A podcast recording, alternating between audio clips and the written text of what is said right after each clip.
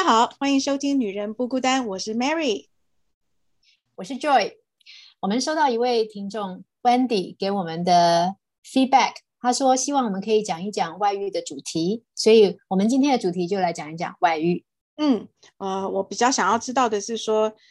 呃，我相信很多人现在在交男朋友、女朋友，或者是说是在结婚的这个关系里面，那真的蛮多人会碰到这个有小三的状况啊，或者是你的伴侣劈腿了。所以我很想要知道的是，说被外遇之后，我们要如何漂亮的转身？呃，我觉得这个是可以从很多周边的故事，然后再看看我们如果碰到了可以怎么样的处理哦。但是先说在前面，其实碰到的都是很辛苦的事情，而且都是很痛苦、很难。过的事情，嗯，希望大家都不要碰到。那如果有碰到这种事情，也希望你旁边是有亲朋好友可以陪你一起走过。所以，嗯，我们先来讲，就是说，当你发生外遇这件事情啊，就我们先讲被外遇好了。通常我们就会开始有很大的恨意在恨对方，所以呢，你就会去想说，到底外遇这个事情真的就是完全是对方的错吗？就是外遇的这个人做了犯了很大的错，还是说？可不可以去探讨一下他为什么外遇了？嗯，我跟 Joy 哎，可是讲到这个的话，通常你说第一个是恨意，恨意接下来之后，可能接下来就是自责了，对，觉得我自己是不是不好？这样子好像也太过，对，也也不需要到检讨自己。所以，当你不要一直去想说，一这件事情一定有对有错，我就是对的那一方，对方就是错的那一方。你不要一直去想说对方就是加害者，你就是被害者。那么，我觉得会比较容易走出这个。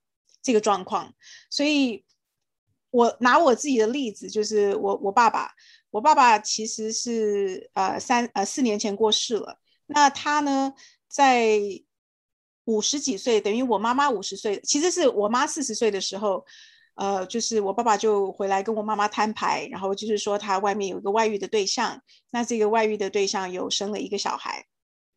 所以他就是回来跟我妈讲这件事情。那么我通常觉得，我爸爸会回来，男生会回来摊牌这件事情，大概就是希望说，呃，这个婚姻是不是可以结束了？他要跟外面的人过。那我爸爸的例子很特别，是说我妈妈从以前到现在都表现的是非常非常坚强，然后没有我爸爸他可以活得下去的。所以我爸爸当初只是觉得说，OK。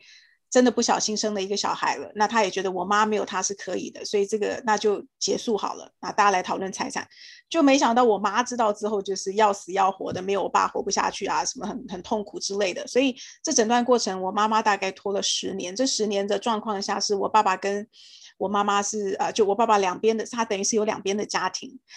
那个时候我已经大学了，我是住在国外的，所以其实我没有受伤那么大。如果我是在呃小一点，然后在这个家庭里面，我相信会很痛苦的，因为你知道你爸爸一三五可能不住在家里这样子。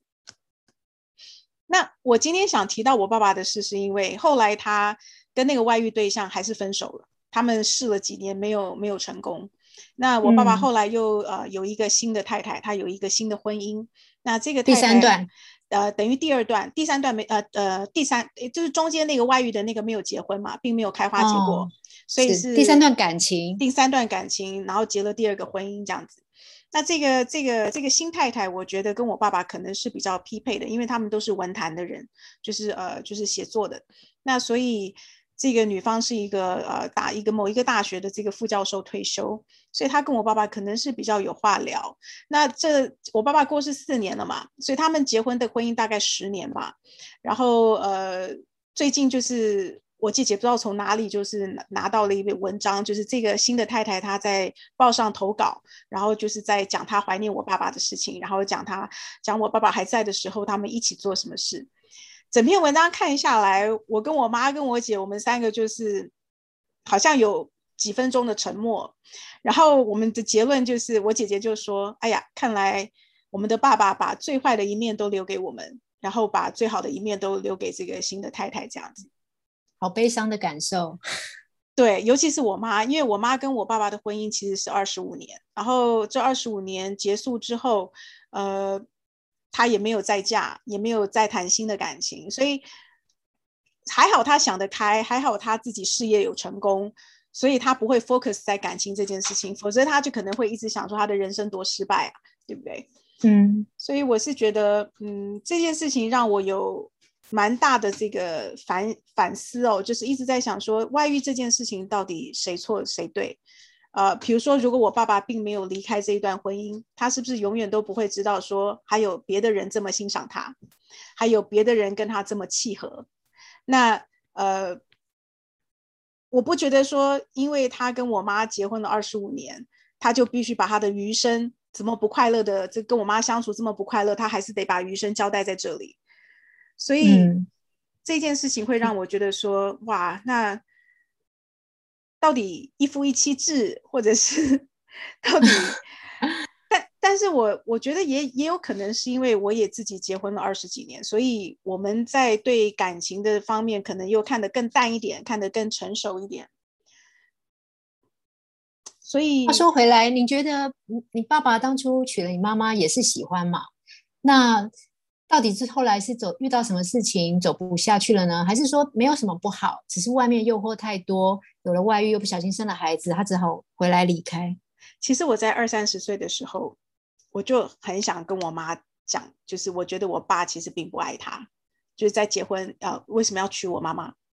我我爸爸要娶我妈妈，其实有很大的一个因素是我妈妈家里有钱。所以他就是那种，就是说我娶一个有钱的太太，我可以少奋斗十年。所以也是就是在我们家这个 case is true，因为我我爸爸娶了我妈之后，他们是有本金可以创业的，所以呃等于我妈妈的嫁妆是能够帮我爸爸创业。那但是我不敢跟我妈妈说，在我二十多岁的时候，在我妈妈刚发生先生背叛她的时候，我不敢讲说我其实觉得。你嫁错人了，就是你根本一开始不应该有这个婚姻。但是如果但是女儿女儿都看得出来，妈妈难道没有自觉吗？我我真的觉得哦，我后来真的觉得感情这件事情，它是没有所谓的年龄，不是说你越老你就越成熟，你就越懂得如何处理。我觉得它是有一种好像是先天来的，这个你对这个感情的处理是与生与生俱来的。像我一直觉得，我就比我妈妈敏锐。我比我妈妈不感情用事，像我妈妈喜欢我爸爸的地方，就是会带他去约会，会花言巧语，然后会带他去看电影、喝咖啡，然后像这一些。可是通常会这种比较甜蜜蜜的男生，他基本上能够对你这样子，他可能也会去对别人这样子。容易外遇的体质，我不我不知道，对，但是。我就会希望挑一个，我觉得通常都是一个反差。比如说你在你的原生家庭看到这样子的父亲，这样的没有负责任，所以你可能转头就会找一个跟你爸爸完全不一样的。所以我就找了一个就是不多话的男生。我很怕，我很怕聒噪的男生，所以我先生就是一个比较安静、比较木讷，然后嗯，对，不，那是题外话。所以呃，我还是觉得就是说，同一个人在不同的对象有不同的。给的对象两个对象不同的回忆，我觉得这值得我们深思。就是当你碰到你，呃呃，你你的男朋友或者是你的先生有外遇的时候，你需不需要去这么恨他？还是说，其实你得静下心来想一想，你们两个到底适不适合？嗯，其实站在爸爸的角度来想，他还好，人生当中真的终于体会到说真正的被爱跟契合是什么感觉。那也是感谢他年轻的时候勇敢做的决定。是好，那。我刚好奇，只是说，是不是其实我们人一生当中对异性的口味是会改变的？我们可能一段时间喜欢某一型，一段时间又又喜欢另一型，所以人的外遇是自然的现象呢？人的外遇是自然，我我，所以我是不是有听过哪里在讲说一夫一妻制其实对人类是不是一个？它是一个呃事后刻画出来的一个一个。框架，它并不是一个就与生俱来就是一夫一妻制。我我我不知道了。我看我身旁的朋友例子，有一些是分手之后，呃，他们分手的原因是因为彼此的人生目标不再一样，然后很和平的分手，能够谈开，这个就是没有外力的介入。但是通常如果有外力的介入，就会有两种，一种就是外遇看起来是跟你截然不同的类型，嗯，所以那就是先生的口味。改变了，而你不再能 满足他，嗯，那这种时候，其实你真的爱爱先生的话，也也就放手让他去吧，因为他喜欢的型你已经做不到了，嗯。那另外一种就是那个型跟你很类似，可是却又种种都比你差了一些，以以外界的条件来看。但是这种呢，我听到的朋友出去的那个人的朋友都会说，因为不再那么完美，所以我出去的时候觉得好自在、好舒服。你你的出去是说离开这个婚姻吗？对，或是外遇。我跟外遇在在外面那个人在一起，因为他没有我太太这么的完美，我不会很很紧张，我可以很自在，我可以做自己，我可以很放松。对对对，但是不管如何，其实人的口味会变是可能的。那就回到你说一夫一妻制到底在规定这个是是是是什么？对，但是我回到我爸爸这个故事哦，我爸妈的例子哦，我觉得还有一个我可以现在这么坦然的来分析说到底谁错谁对哦，也没有错跟对这件事情，是因为我爸妈的经济基础是，呃，就是说够的，他们可以养活这是我我爸跟我妈一发生外遇的时候，我妈第一个反应就是先处理财产，因为她觉得把财产瓜分好之后，我再来回来跟你谈感情。这个是我妈唯一最理智的事情。那我觉得这个好处是什么？这个好处就是说，当我爸爸是在内疚的时候，他同意我妈分比较多的财产，所以我妈妈变得是有足够的经济能力来养我跟我姐姐这两个女儿。那对，所以那我爸爸就是在比较一半比一半少一点的财产，就是离开这个家。所以这个情况是说，双方的经济能力是够的。如果当女方一直以来都没有上班，男方有外遇了要走了，然后他又不愿意呃分，就是说赡养费啊，或者是说这个有分一些财产给这个女方的话，其实就会这个就又这就已经跳脱我们所谓只有关外遇这件事情了，还有关没错，对，还有关道德啊，关责任。这就是我家的例子，对我爸爸也是有外遇的，呃，在我国中的时候，然后呃几年后我妈妈发现了，嗯。我爸爸其实发发现知道了以后，他并不是请求原谅，或者是他要回头，他反而是，那既然不小心被你发现了，你都知道了，那我以后就不每天回来喽。嗯，他反而更光明正大的可以两边跑，然后经济上面，我们对我们原来这个家庭的支持也就因为曝光，他就觉得可以大方的变少，因为你知道我要养两边，那。这一点，我觉得我是看不过去了。那时候是高中生的，我是看不过去。可是我没有办法支持我妈妈离开，因为她没有经济能力。她结婚以后都一直是家庭主妇，所以我们还是得看我爸的脸色。那其实我觉得，如果我回头来想，那时候我爸爸的外遇对于高中生的我是有心理的伤害的。但是长大以后，我就觉得，如果你不爱了，你勉强跟存在婚姻当中，其实对小孩跟对太太都不好。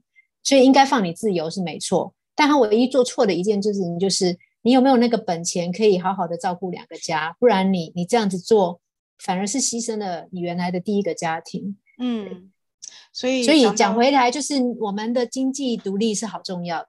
嗯，对。我记得我小时候很喜欢看一个作家的小说，他叫易舒，是倪匡的妹妹，香港人。嗯，然后他就是在他的爱情小说里面，他不停的强调的就是女性经济自主有多么重要。我觉得这个给我蛮。蛮大的这个这个启发，嗯，所以如果现在是家庭主妇的听众的你们，呃，经济自主，其实可能先生给的家用里面，绝对要分出一部分是给你的零用钱吧，不是只是用家用去请款而已哦，因为。你的零用钱也是慢慢的变成你经济可以独立自主的一个底，要有一点点底气，嗯，那如果还没进入婚姻的呢？啊，那是不是先跟你未来的另一半先讲清楚？不管将来两方的职业发展如何，那这个经济怎么样分担，怎么样一起贡献？我觉得这个要先在进入婚姻里面先谈好，可以避免很多之后相处的矛盾。嗯，OK，那我们来谈谈，通常外遇是怎么样发现？哎，Mary，你有分析有三类，我觉得好棒。你说第一种是小三故意要让你发现，嗯嗯，这个第二种是。呃，你先讲第一个，小三故意让你知道。我觉得我我爸爸的例子好像是，因为他会其实是我姐姐看到的。我姐姐比我大三岁，我觉得在呃很多家庭里面的事情，她比我更细致、更敏感。她先发现的，她发现呃我们是坐后座嘛，小朋友都是坐后座，后座的那个呃就是你前面这个椅子会有个 pocket，对不对？那个口袋那个 pocket 里面，她发现一张卡片，是那个女方写给我爸爸的。所以，我姐姐发现那张卡片，就第一个时间先藏起来，她也没让我知道，她也没让我妈妈知道，她好像是去找了我妈妈一个好朋友，然后就跟这个阿姨说，那这个阿姨就是告诉她说，我们再观察一阵子这样。所以我觉得小三她会忍不住，她会觉得说，她可能已经跟这个男的在一起很久啦，那这个男的都没有要离婚的意思，所以她决定了自己出手。所以就是在车子上面留一些他的这个蛛丝马迹，你可以去找到，比如说口红啊，比如说呃一只丝袜，我不知道，我只是举例。我我爸爸的例子是小三在来过我们家，然后。在我的房间留下他的头发，我不知道他是故意还是不小心，但总之我们家没有人长头发，所以我很快就起疑了。我是我们家第一个发现。哎，我告诉你，头发太容易了。我现在一天到晚在掉头发，我觉得他应该是不小心。好吧，想他是不小心，对我也好过些。但是他会到你家啊？嗯，啊，这不太好哎，我觉得这个就太那个了。问题是 什么时候嘞？比如说你妈不是都应该在家吗？我们不知道，这是一个谜。所以你有告诉你妈吗？呃，我发现了以后，我是我也是跟你姐姐一样啊，我选择先隐藏一下，然后我想找更多的证据，然后再找我爸谈。所以我是找完证据以后去问我爸，然后我爸就跟我承认，然后他问我说：“你告诉你妈了没有？”我说：“没有，我想保护她。”然后我爸就说：“那我们慢点告诉他。”他说他会用他的方式。啊，所以是你去跟你爸摊牌的哦。嗯，我十高一吧，十几岁，十五岁，十六岁。嗯，那你爸的反应有让你觉得说他有对不起这个家庭吗？还是没有？哎，这就是我生气的地方。他们年轻是这样子，从南部私奔，我妈跟着他上来台北，那么可歌可泣的爱情，竟然竟然十几年之后，他会对外面的人动心，然后他只是跟我说：“你长大就会明白，就是有些时候你是忍不住的，就是觉得。”你就是觉得你恋爱了，然后这是一个奇迹，然后你一定得跟他去。我说那那你要跟他去，那家里这边呢？他说我也没有说不要你们，可是现实上其实一个上班族要养两边真的好辛苦，所以我那时候就觉得难怪我国中到高中跟你要补习费要超辛苦的。嗯，所以这回到我们之前好像有几集有在讲说，婚姻中的恋爱其实是很重要的。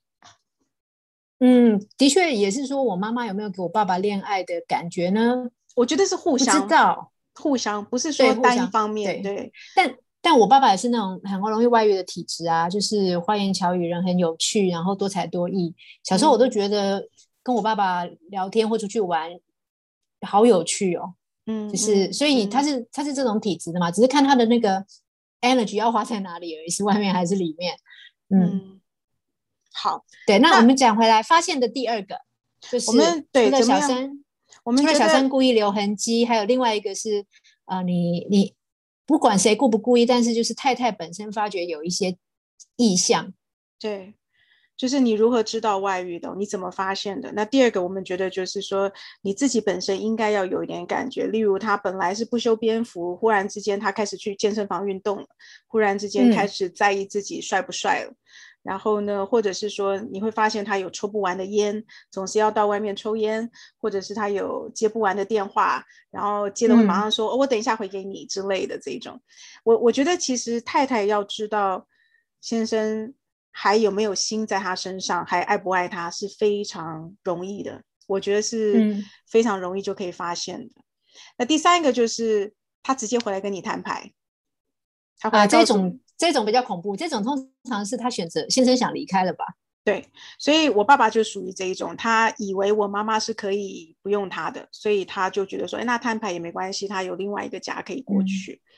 那但是怎么发现的，其实都不是很重要的，因为最重要的是你会发现最痛苦、最痛苦的时候是在你发现之后。没错，你发现之后你应该要怎么办？那那个时候可能心情上会有，我还要他吗？我不要他吗？但在这之前，我想会有一段很愤怒的时期，然后接下来还会有一段自我怀疑的时期，是我哪里不够好，我做的不对吗？嗯，然后再来才会有再下一段是，那接下来我想要离开，我想要他离开，还是我想要他回来？可是还有对方也有自由意志，对方想离开，还是对方想回到这个家？没错，所以你看，同样一件外遇的事情，在你家跟在我家，就是有不同的处理方式。你妈妈纠结了十年，决定离婚。不过她中间漂亮的做了财产的分配。我妈妈呢，她没办法离开，所以她只能忍受。然后小孩安慰她。另外一方面，我从高中开始要打找很多打工的机会，因为我得开始为自己的大学的费用盘算。对，所以我其实年轻是辛苦的。以前院是觉得说我可以不用这么辛苦，我出生不是这么辛苦的。只是因为我爸爸外遇了，钱钱要分两半。那至于至于现在也很难追究说有没有分两半，说不定其实是九十跟十，我们只拿到十，所以好好辛苦。哎，那对方你爸有跟对方生小孩吗？没有，其实其实几年后呢，是因为对方呃甩了我爸，我爸就只好回家啊。那对方其实年年小我爸好多好多岁，小二十几岁，然后是他的下属。然后他几年后跟我爸说：“我遇到一个我很适合结婚的对象，反正我本来也不是想要嫁给你的，我只是一时不小心受到你的吸引，然后我知道我不应该跟你过一辈子。那现在更适合我的人出现了，他他要娶我，所以我要去结婚了。那你怎么知道那我？你爸跟你说？是是因为我爸就从以前常常不回家，到后来就几乎都在家，然后心情不好，然后我们。”我我我那时候还在气我爸，我其实好几年不跟他讲话，是我妹去跟我爸聊聊天，然后就发现了说哦，原来他他被人家抛弃了，然后他就才回到家来。但是回到家来，他也没有一副那种我来弥补过去的不是吧，对你们特别好也都没有。然后那时候我已经是大学生了，所以基本住校，很少回家，所以是从我妹妹那边知道说哦分手了，然后爸爸很难过回来，然后妈妈也。还有一点气，所以不太想搭理我爸。所以我爸就像一个孤独老人一样，活在家里面。可是很少人问候他，基本只有我妹会跟他讲几句话。因为我跟我弟跟我妈都还在生气。哎，那你爸从外遇结束之后到他过世，这中间大概多少年？嗯，我大学的时候听到这件事，我二十九岁他过世，可以应该有六七年喽。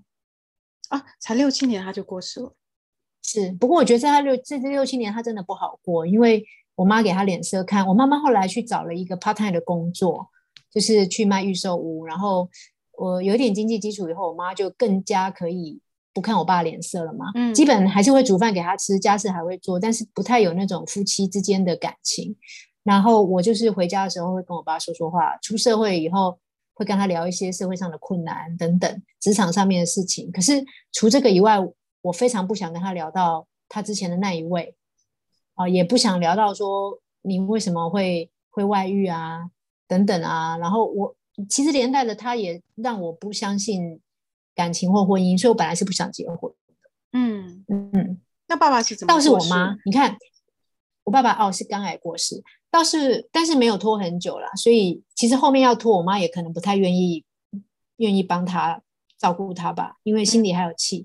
我觉得倒是我妈，就是在我爸回归家庭的后期，但是还没发现癌症的时候，我有一次问我妈说：“其实如果人生再来一次，他让你都知道一切的过程，你们会很相爱，你还会为了他私奔来台北，生了我们，建立家庭，幸福了十几年之后会外遇，你再来一次还会选他吗？”我妈就想一想说：“可能还是会，因为她觉得。”前面几年那种幸福，她说你没有办法想象是多幸福。她说如果用那个来掩盖后面还有剩就是了啦，所以她还是愿意加这个人再来一次，即使是坐云霄飞车这样的折磨，他都愿意。那时候我就觉得我妈好笨哦，我的选择绝对跟她不一样。所以就像你所说，我选了一个跟我爸很不一样的人。我现在的先生也是不甜言蜜语的，比较不体贴的，呃，没有那么多才多艺的。可是。稳定，我会很放，我会觉得很放心。对对，嗯，所以我们其实当初为什么会想要做这一集题目，是因为我们看到那个，嗯，Amazon 的这个总裁叫贝佐斯，他太太跟他就是两个人离婚的故事。我其实已经是前妻了嘛，因为他们离婚好像是二零一九年离的。然后因为他太太叫 Mackenzie，那因为 Mackenzie 他这个离婚之后。我们觉得是做的非常非常的漂亮哦，所以我们就觉得说，哇，这个可以来谈一下，因为我们本身也都有呃家里有这样的经验哦，所以我们来谈一下 Mackenzie 的故事哦。Mackenzie 在年轻的时候，他自己本身是高材生，然后他呢就是去应征工作，第一份工作的时候呢，然后就碰到这个贝贝佐斯，贝佐斯是他的这个呃就 interview 的主管。然后贝佐斯就喜欢上他了，就开始追求他，然后所以两个就结婚了。结婚了之后呢，贝佐斯就说他很想要创业，所以呢他就呃想开一个书店，所以他们就做了书店。然后这个女方女方的家庭是经济基础是好的，所以娘家其实有做蛮多的物质上面的帮忙。然后所以他们就从这个车库开始经营这个书店，然后这样子一路路慢慢的把 Amazon 做起来，呃。贝佐斯在早期每一次接受 interview 的时候，也都是表现的跟太太非常的恩爱，然后呃，他们也常常的在外面就是被拍到，就是说他们恩爱的表现这样子。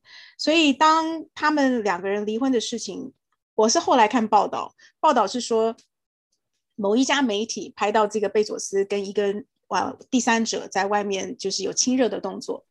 所以呢，这个报这这家这个这个报社并没有马上把这个新闻流出来，而是先通知了贝佐斯。所以贝佐斯可能就是先告诉他们说：“你给我一点时间处理。”所以呢，他们两个就是呃，等于坐下来谈。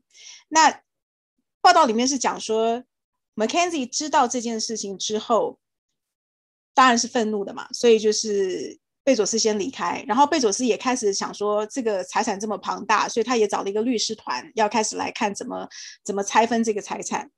然后就就只有想一个晚上，Mackenzie 就把这个贝佐斯叫回家里，然后就两个就坐下来，然后 Mackenzie 就跟他讲说，他要离婚，他愿意离开，然后呢，他是只要四分之一的这个 Amazon 的股权。那其实他们两个是。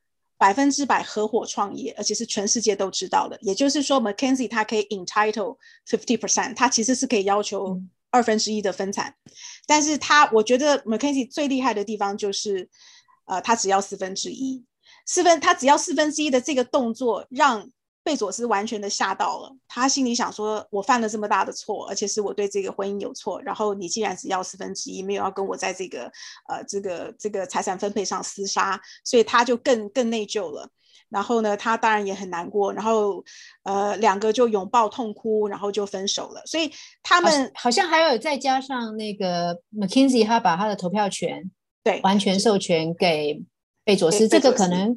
可能除了股权以外，是贝佐斯也很在意的跟感动的部分。对，因为如果说今天 Mackenzie 想要报复的话，他可以把他的投票权，公司里面的投票权给另外一个股东，所以他并没有。那原则上就是 Mackenzie 他全权，呃，这个 Be Bezos 他全权拿了这个等于他们四分之三的股权，然后又拿到他们这个所谓双方的投票权，所以基本上贝佐斯一直在 Amazon 里面是呃拥有百分之百的这个主导权。那我讲，我觉得这个故事给我很大的这个，呃，这个感动，就是说，我觉得 Mackenzie 太漂亮了。为什么？你四分之一，他拿了三百七十五亿吧？是三百七十五还是三百五？我有点忘记。那你如果坚持要拿一半的话，就是等于是七百亿嘛，对不对？说实话，我是。不知道这个这么多个零代表什么意思哦，因为 我觉得三百五十亿其实也很够了，所以我我相信他也是这样子想法，而且他要的是三百五十亿价值三百五十亿的股权，也就是说，Amazon 只要继续的经营，他就是有继续的这个收入啊，就是这个股权都是在那边的，他分红什么他都是照拿的，所以还有一个很大的，我觉得 Mac Mackenzie 他基本上算是这个婚姻离得非常好，是我觉得他是百分之百相信贝佐斯的能力。所以他只要四分之一的股权，但是他把经营权的投票权这个部分，他还是给了贝佐斯。如果今天他不相信他，他事实上是可以给别的人嘛？所以我觉得，呃，他也蛮相信贝佐斯的能力，他他很理智的在处理他先生外遇的这一件事情。对你就是说，你对不起我是一件事，但是你经营公司的能力，我还是挺看好的。对，所以我拿了四分之一的股权，我也没有立刻抛售，我还是相信这些股权长期握有会对我是财富增加是好的。对。但是，请问 Mackenzie 难不难过？难过吧，一定难过吧，因为他是一个有这么多的历史啊，他们怎么样的奋斗，然后怎么样，他怎么样，娘家跟他怎么样的辅佐这个贝佐斯到今天公司这样的程度，然后，所以我觉得，我相信他那时候一定是难过的，一定是背叛的，一定是被欺骗，一定是那种愤怒，一定都有。但是他在这样的状况下，可以快刀斩乱麻。然后能够马上的解决这个婚姻，两个是抱头痛哭的这样子，然后就就离开了。我觉得还有一件事情是说，他这样子的处理方式，他有三个小孩，他生了三个儿子，然后又领养一个女儿，所以他有共四个小孩。我觉得他给这四个孩子一个，这四个孩子应该都是青少年，所以我觉得他给这四个孩子非常正向的这个呃处理关系的态度。呃，你你与其留在里面厮杀，然后大家痛苦，他并没有。而且当你在这样子呃，就是说几乎完美的情况下结束这个婚姻的时候，你相当程度你也把这个贝佐斯一个爸爸的好的形象有留下来。我觉得对于小孩来讲，他不希望知道说是爸爸对还是爸爸错，他比较希望知道的就是说他的爸妈婚姻不幸福，但是他还是有好好的爸爸，还是有一个很好的妈妈。对于小孩子，对，所以我觉得。Mackenzie 这些做法真的是除了他自己一个人的痛苦，他自己一个人背之外，我觉得他面面俱到，照顾到他周周遭最亲密的人。那更开心我很欣赏他的是说，你说他有怨，呃，他一定也有怨恨，也有难过，可是他没有把这些东西转成报复的心。所以你看他后面做的事情都不是存于报复的手法的。嗯，但是 again，这是因为三百五十亿真的很多。呃，如果你不能好好活下去的话，嗯，像我妈妈的情况，她得留在婚姻里面。其实她她也悲，她也苦，可是她还得忍。对，那她有没有因此跟我们讲了我爸的更多的坏话？的确是有。所以你说的对，我觉得他他刚带给孩子的影响是，除了他们夫妻彼此没有留怨恨和平分手以外，他留给孩子一个可以仰望的爸爸。嗯嗯，他他这个妈妈是做的非常好。那么。更开心的事情是他两年后，他离婚两年后之后，他又嫁给了他某一个小孩的化学老师，高中的老师。嗯，所以这告诉我们什么？这告诉我，我我觉得在国外哦，我很喜欢国外的这一种，他们觉得我们因为不和，因为观念不合，因为理念不合，因为没有共同生活下去的原因，所以我们离婚了。这种会好过，就是说你是因为第三者而离婚。你你了解我意思吗？而且他们通常。离婚之后，当然有很多人，他还是会找那种年轻的女生，他还是被年轻的这个身体呃所引诱了，所吸引了。但是，蛮大部分的这个呃这个先生或者是说外遇的这个人，他在找的对象有可能是他同年龄的，毕竟还是比较谈得来，你有同共同的成长背景。所以我会觉得说，这个在台湾是看不到的，因为台湾的男生只要一离，他都是想要找年轻的女生。他没有，你很少去听到说他会找跟他一样。大部分啊，大部分我们不可以一概而论。好，绝绝大部分对。不过，不过不止台湾，就是亚洲的女生普遍来说，如果你离婚之后感觉好像有下一春的机会是比男性少，所以也许有一些女性就当你处在这个被背叛的呃婚姻状态当中，其实你也很难离开，是因为你很怕没有下一个。其实对于这个呢，应该是说。机会机如果是几率的问题，百分之一跟百分之九十，你遇到都是遇到，遇到就是百分之百，没遇到就是零。所以这边应该是把自己好好的过得精彩一点。不是有说你自己过得很精彩，旁人就会被你吸引而来吗？嗯，对于这一点，如果说下定决心真的要分开的话，我觉得东方女性都不用太失智，我们好好经营自己呢，还是一样可以很有魅力的。嗯，对，好。那我们今天就聊到这边吗？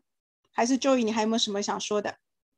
嗯，Mary，我想用我很欣赏你的一个特质来做这一集的结尾，就是嗯，在前几集里面，其实我们也有提到说，进入婚姻呃，或者呃，进入婚姻之前有哪些要考虑，好好的选你的伴，选三观接近的价值观，呃，大家都接近的。其实我觉得你在二十几岁的时候，对于处理感情都是很理智。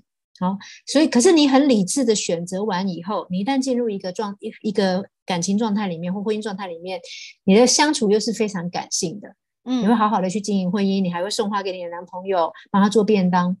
我觉得你这个理性跟感性的拿捏的平衡点，还有他的先理性再感性的这个，我觉得好棒。我年轻的时候都没有这么有智慧，所以我希望帮你总结你这个优点，来 让听众可以 学习。就是啊，进入一段感情的时候，先理智的思考，理智的选择，然后选好之后，你选定的人，跟他好好的感性的相处。好，那感性相处当中，人也不是都不会变的。万一因为婚姻中推力太多，外面拉力诱惑太多，而你遇到了外遇的事件，这个时候再回头来理性处理，然后想一想。你想要留给你先生的对你的最后的印象是什么？你想要留给孩子一个怎么样的印象的爸爸啊？这个时候是理性来思考的。你想给你一个自己什么样的未来？对，然后对自己呢，也不要太担心。说我如果我如果因为没有这个，我下一个不自然的有下一春，所以我就死守的这一个，那难道你不值得更好的吗？难道你没有把握说你好好的经营自己，你会越来越好，你遇到的人事物也会越来越好吗？何必死守一个极乐呢？嗯嗯嗯，对，好，所以就是希望今天的这个小提醒啊，因为 Mary 自己的优点不好自己说嘛，但是我一路看来觉得这真的是婚姻里面我跟他学到最多的东西，所以希望我们用这个来做一个外遇主题的正面结束。嗯，然后我们可以大家在，我觉得下次可以讨论一两集是关于怎么样去经营你的婚姻，怎么样在婚姻里面经营爱情，怎么样让自己有趣，让婚姻有趣。我觉得这个很重要。那因为我们两个的经验也就是这样而已，所以我们接下来可能会找一些我们旁边觉得把婚姻经营的有声有色的朋友来呃参加我们的 podcast 的录音。嗯，然后分享一下他们如何处理他们的婚姻。那我们今天就先聊到这边喽，告一个段落，希望大家喜欢。那我们下次见喽，拜拜，拜拜。